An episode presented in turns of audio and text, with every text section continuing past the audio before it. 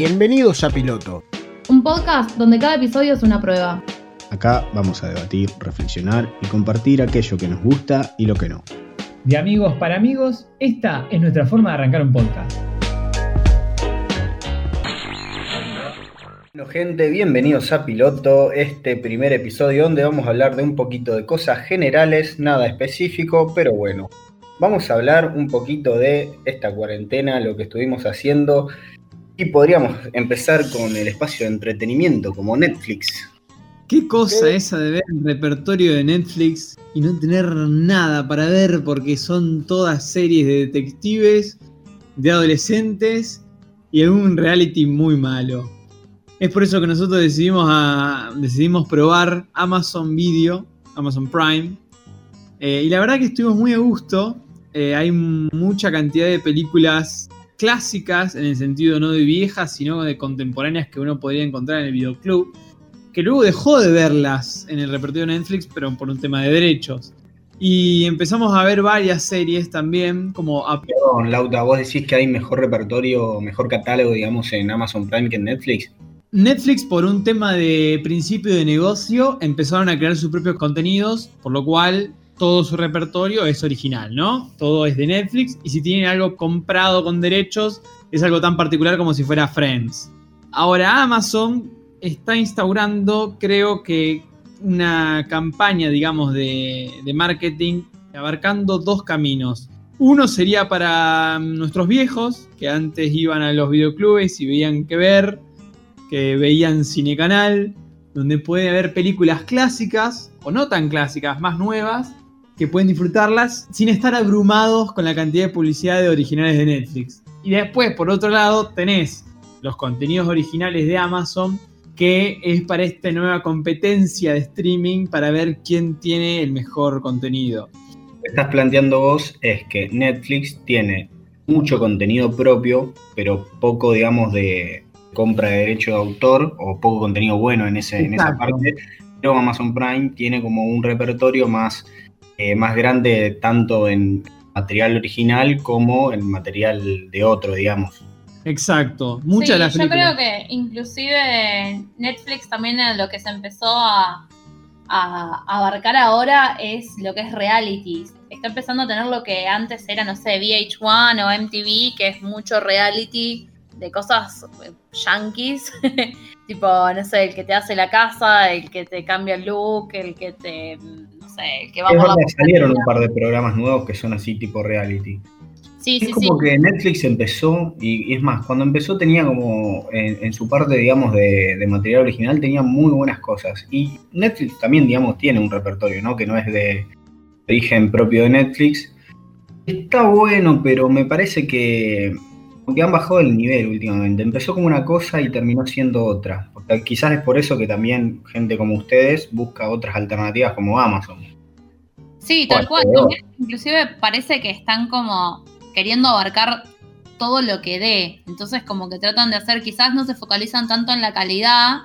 No sé, la, impresión que nos dio a nosotros es como que Amazon se están focalizando en que tengan buena fotografía, un buen soundtrack, eh, buenos actores, actores conocidos, y capaz que Netflix es como, bueno, lo que dé. Tenés 15 series que son todas de la secundaria. Claro. Nosotros tenemos un punto de vista que es muy de, lo que es Netflix Latinoamérica. Capaz que en Estados Unidos eh, hay diferentes tipos de series que acá ni siquiera tenemos. Porque yo, lo que me pasa con Amazon Prime, yo tengo sentimientos encontrados.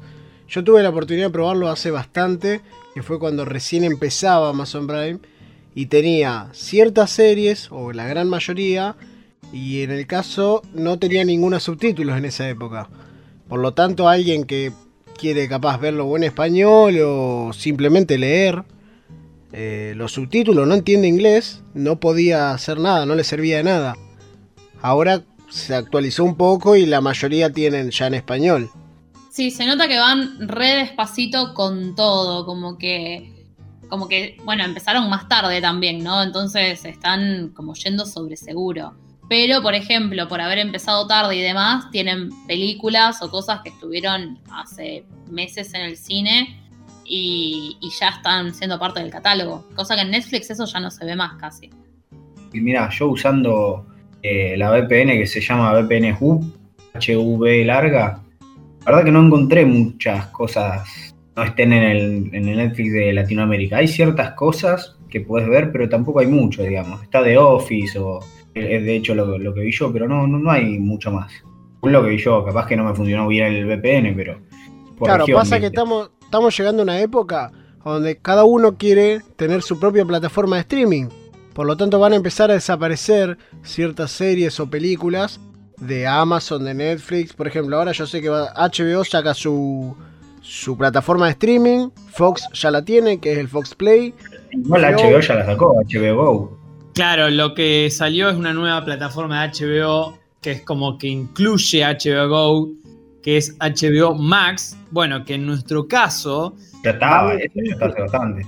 claro, pero ahora como que se volvió totalmente digital y qué sé yo. El problema es que vale 15 dólares. Muy caro, o sea, cuando Netflix salía a 250 pesos, HBO salía a 500 pesos. Y ah, O sea, el streaming te fallaba. es caro, inclusive para el público estadounidense, pero Totalmente. tiene que ver muchas, mucha televisión el público, porque claramente tiene todos esos canales que son de HBO, con todas sus series, todo lo que vos quieras, que vienen ganando desde hace tiempo con DirecTV y etcétera.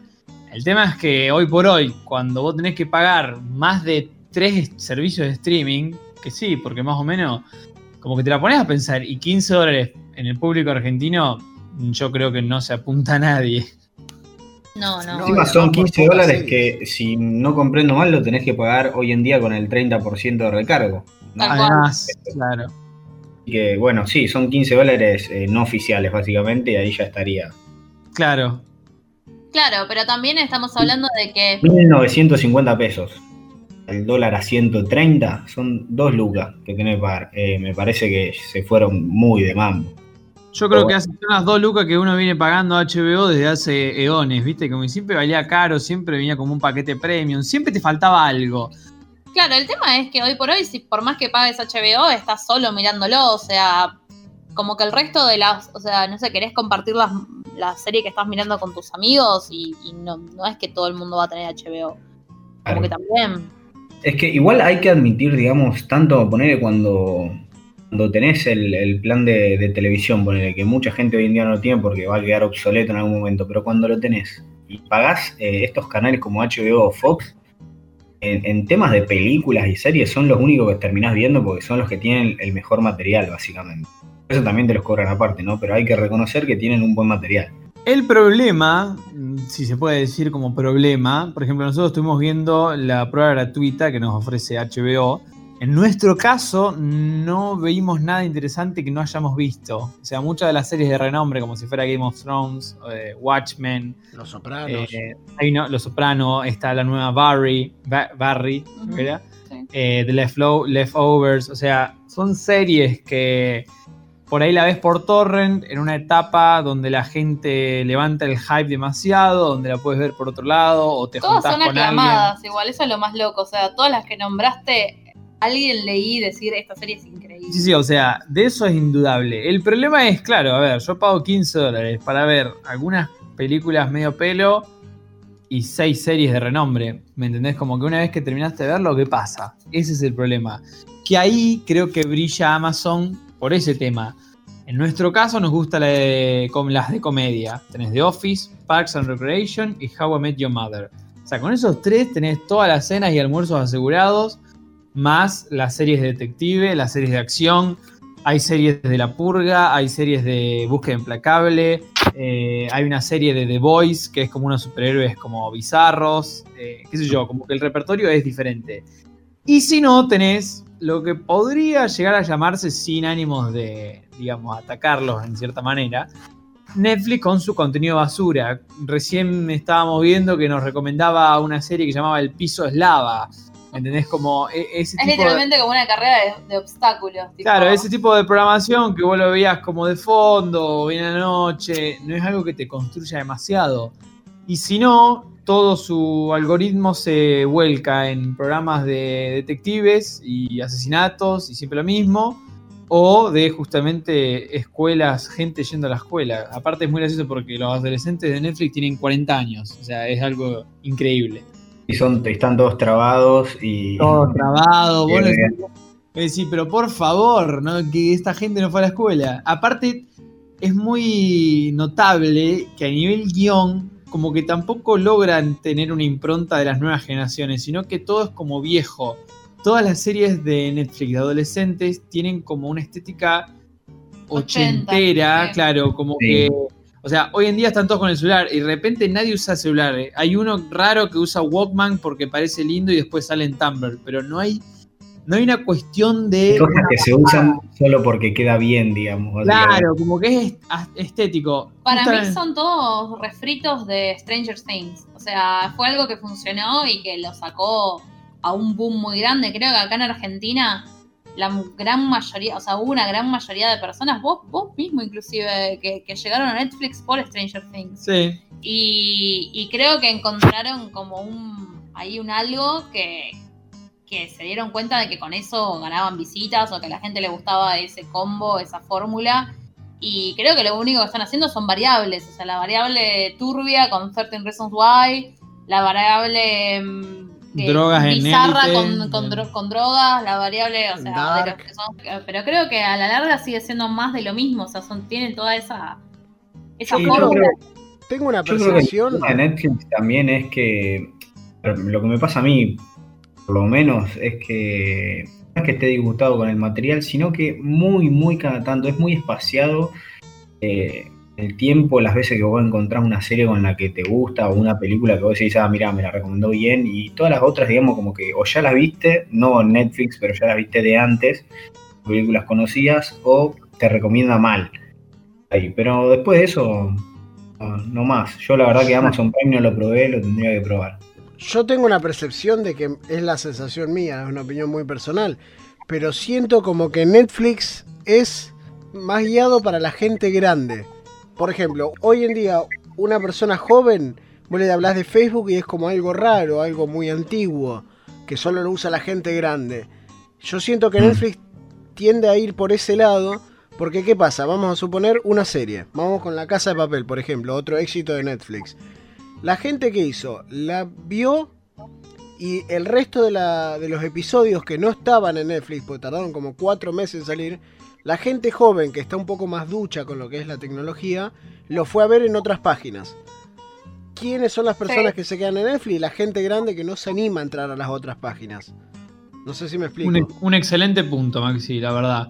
Justamente, Netflix gana con una predominancia en la charla colectiva de, che, está en Netflix, o por ejemplo, mis dos abuelas ahora saben cómo entrar a Netflix. O sea, vos imagínate a las generaciones pasadas que de pedo pudieron alcanzar un conocimiento para usar una plataforma de streaming, se le agrega Hulu, HBO, Amazon. Ahora salió la plataforma de Apple, la plataforma de Paramount Pictures, que, o sea, está bien, pero no tiene, no tiene un contenido que vos digas, ah, wow, sí, ese es de Paramount Pictures. Claro, no es reconocible. No es reconocible y, y es como agregar más complejidad.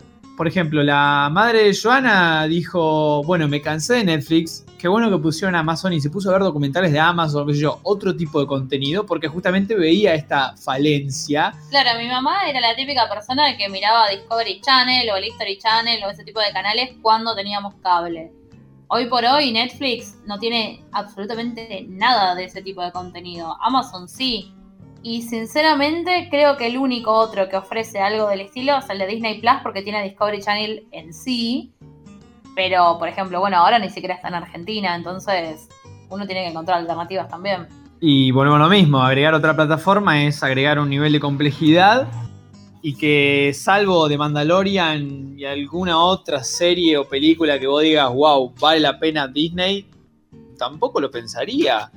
Eh, vamos a llegar, obviamente que vamos a llegar a un futuro donde van a existir, de hecho ya existen plataformas, eh, un videoclip eh, virtual donde te ponga una grilla de contenidos Que básicamente Amazon y Netflix, digamos, se trata de eso.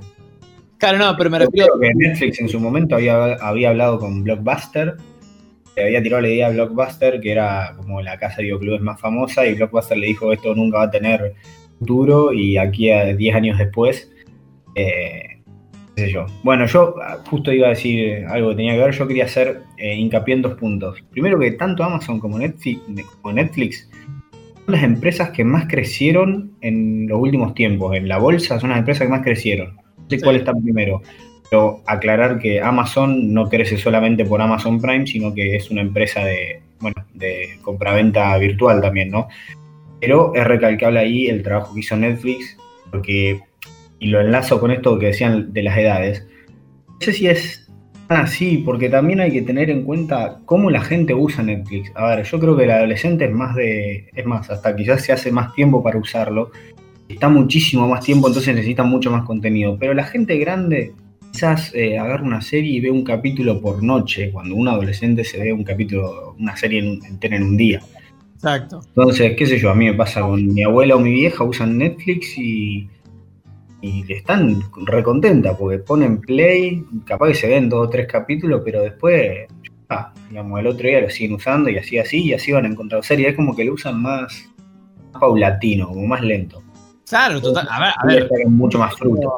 Claro, sigue siendo una evolución, pero, pero que merece todos sus aplausos. Justamente nadie le critica eso a Netflix porque fue una movida maravillosa de instaurarse en la sociedad de esta manera.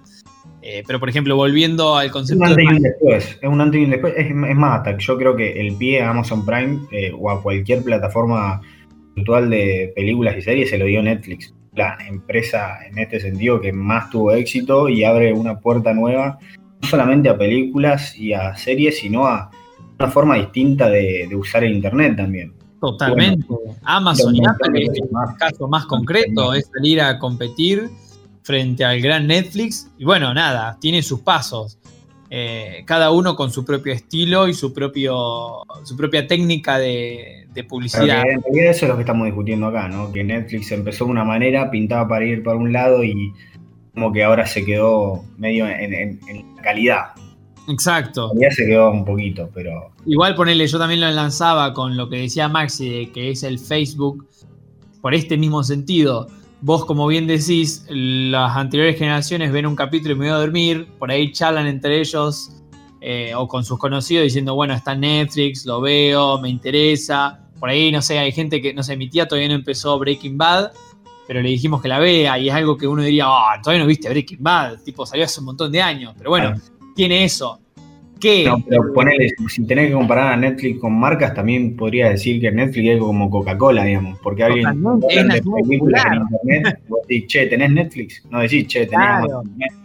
Exactamente. No sé qué tan, qué tan fácil va a ser quitarle ese puesto, ese puesto a Igualmente, Netflix. digamos. ojo, estamos hablando de Argentina, donde Amazon es conocido. Amazon a nivel mundial, sacando Argentina, es muy conocido, casi a la altura de Netflix. Nosotros estamos hablando desde la perspectiva argentina, donde no es muy conocido, pero ni siquiera ha llegado acá lo que es Amazon compra y venta, donde mundialmente, bueno, ni, hablar de Mercado Libre, le pasa el trapo a Mercado Libre a Amazon. Tal cual. Bueno, ponele, también es otra tontera, pero Amazon tiene otro pilar llamado Twitch Prime, que es todo orientado a lo que es streaming de videojuegos, eh, viste, con- eh, concursos de LOL, concursos de Counter-Strike, Torneos. eh, de, estos, claro, torneos de eSport. Y nada, Netflix creo que por ahí capaz que en algún momento futuro va a intentar pivotear un poco su, su estrategia de marketing, salvo que reine completamente como la plataforma digital de streaming, pero dando al tiempo y que la gente se está aburriendo en ese sentido, digamos, nosotros somos conocedores porque justamente nos gusta. Pero ¿quién te dice si la gente también se logra cansar de Netflix, si trae algo más, si los actores son siempre No, lo mismo? seguro, No seguro. es más, eso, ¿eh? Yo creo que tienen un gran público que es así como, como decía Maxi, el público de Facebook, que no se va y que lo tiene súper arraigado. O sea, yo tengo a mi familia que todavía me pasa videitos que capaz que nosotros los vimos hace un año en Twitter o, contenido que se sigue reciclando. Es impresionante cómo se sigue reciclando el contenido en Facebook. Y, esa gente, o sea, lo usa todo el día. Yo soy escéptica de que si esto les está funcionando, ni hablar de lo que es eh, a nivel Estados Unidos, que son los white trash que, que consumen todo ese contenido. yo la verdad que dudo que, que pierda popularidad. O sea, siento que ya está demasiado asentado. No es, que, no es que Facebook quizás no se esté usando, sino que se destinó a, a- a otra cosa, digamos. Hoy en Facebook hay grupos eh, de, de distintos temas, se usa más para trabajo, lo que antes era quizás más entretenimiento y lo que antes era Instagram, lo que hoy en día es Instagram, antes era Facebook. Tal cual. Para contar tu vida hoy usas Twitter, Instagram y para hablar usas WhatsApp y Telegram, digamos.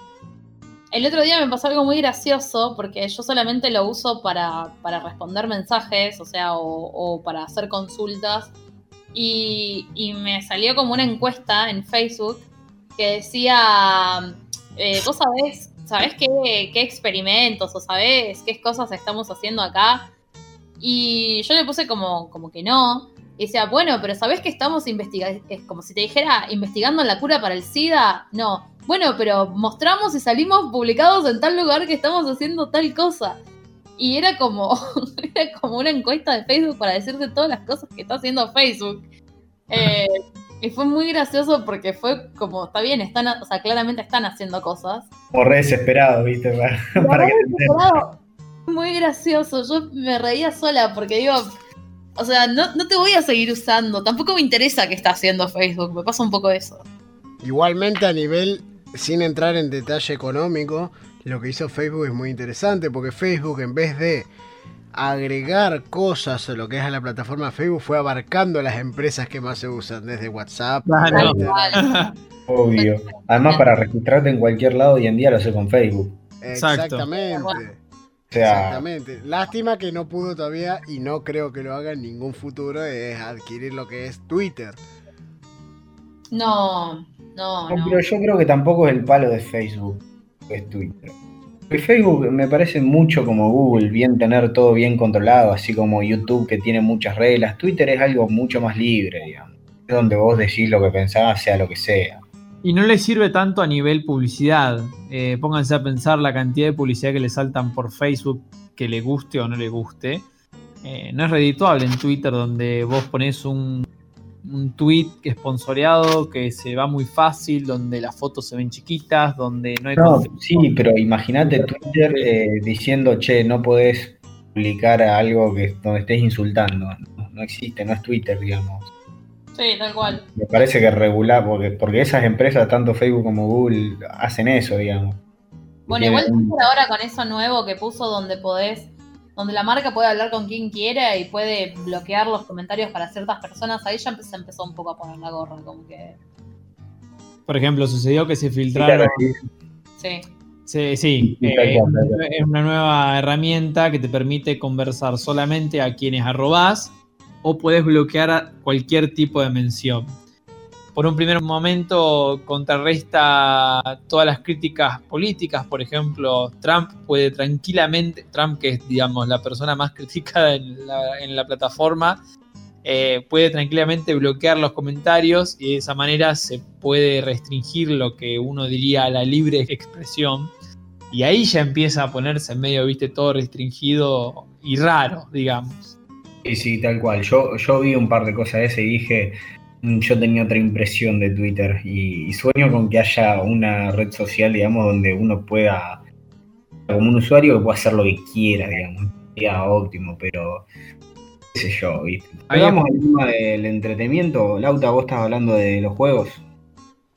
Sí, que miren, hoy justo se anunció de que el jueves a las 5 de la tarde, Sony, luego de tanto tiempo y tanto retraso, va a demostrar, en teoría, un line-up de los siguientes juegos de la próxima generación. A mí me parece perfecto. El único problema, Lauta, es que en esta cuarentena creo que el auge no fueron los juegos nuevos justamente.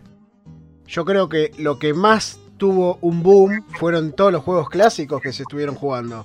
Hemos vuelto al Counter, al World of Warcraft, al Age of Empire. Al al- Sims. la gente ha vuelto al Es Sims. una cosa increíble. Todos arquitectos ahora. Es un juego que envejeció muy bien, pero no por el hecho de ser bueno, sino que su motor gráfico es tan atractivo. Antes era realista, ahora uno diría que es más cómico.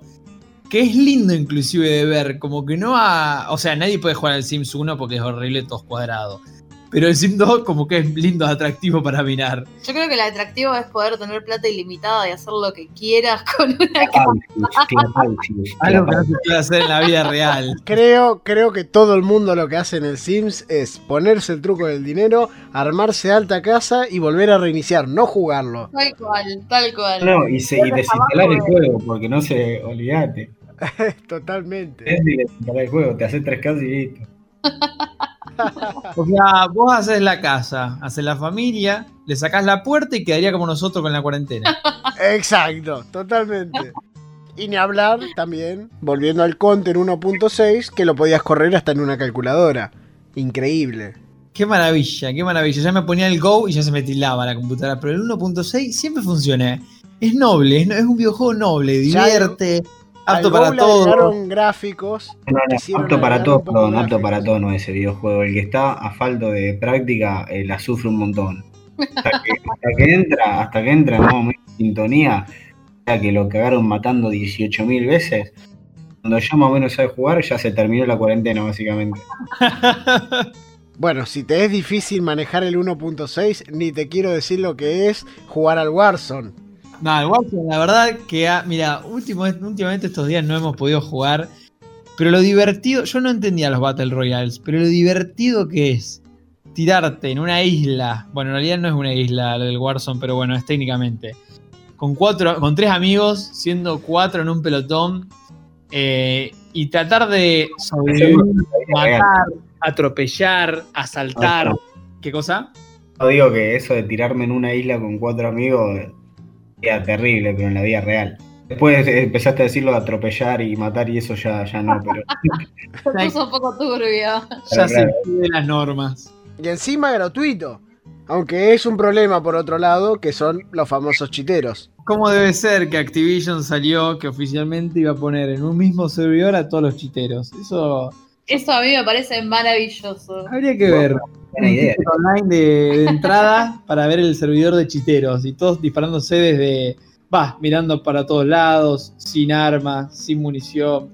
El problema es que el sistema de anti-cheat funcione bien. O incluso las denuncias, ¿no? Aparte, ahora están muy enfocados en tratar de reportar los nombres eh, que atacan a las comunidades negras y minorías. O sea, es como los jugadores de Call of Duty siempre son lo mismo. La mitad de los jugadores son nosotros, que bueno, le pusieron onda, se compraron su nueva, su nueva secuela, lo disfrutan y después están los niños de mente, si podría decirse, que boludean y hacen cosas que no deberían hacer en un juego que debería ser un poco más serio. Pero bueno, total uno se divierte, la verdad, que con tres amigos más. Eh, bueno, de hecho, Joana se pone al lado mío, nos escucha y nos ve. De nada, es bueno, vamos a esa casa, agarramos la escopeta. Uy, me mató un helicóptero que cayó tras un RPG de un sniper que. Nada, buenísimo. A mí me parece sublime mirarlo. La verdad que me entretiene muchísimo. Es el único que me entretiene así de tanto.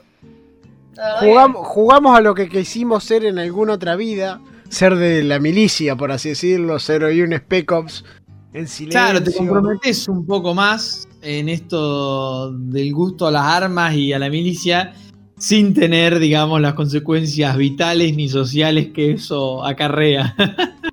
Tiene un sentido de pertenencia encontrado por ahí, me parece. No, no, tampoco tanto. Pero bueno, por lo menos lo podemos revivir, ¿no? Sí, tal cual, tal cual, esa es buena.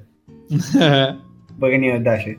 Bueno, y hablando de videojuegos y todo eso, también esta semana salió Valorant, que nosotros la verdad que lo re estábamos esperando porque es una especie de Overwatch eh, con, con la onda del LOL. eh, pero bueno, está solamente para Windows. Y, y la estética es alucinante. O sea, si vieron la última película de Spider-Man que es toda animada, toda la estética del videojuego es así y, parecen dibujitos y están buenísimos. La verdad que eh, si lo pueden probar, hay que probarlo porque está increíble. Dibujos y películas animadas. De eso podríamos hablar en el próximo piloto. A mí me parece perfecto. Si quieren. Para mí que sí, ¿va? Va. Bueno, si les parece, nos encontramos acá en el próximo capítulo. Por la misma hora y por el mismo lugar.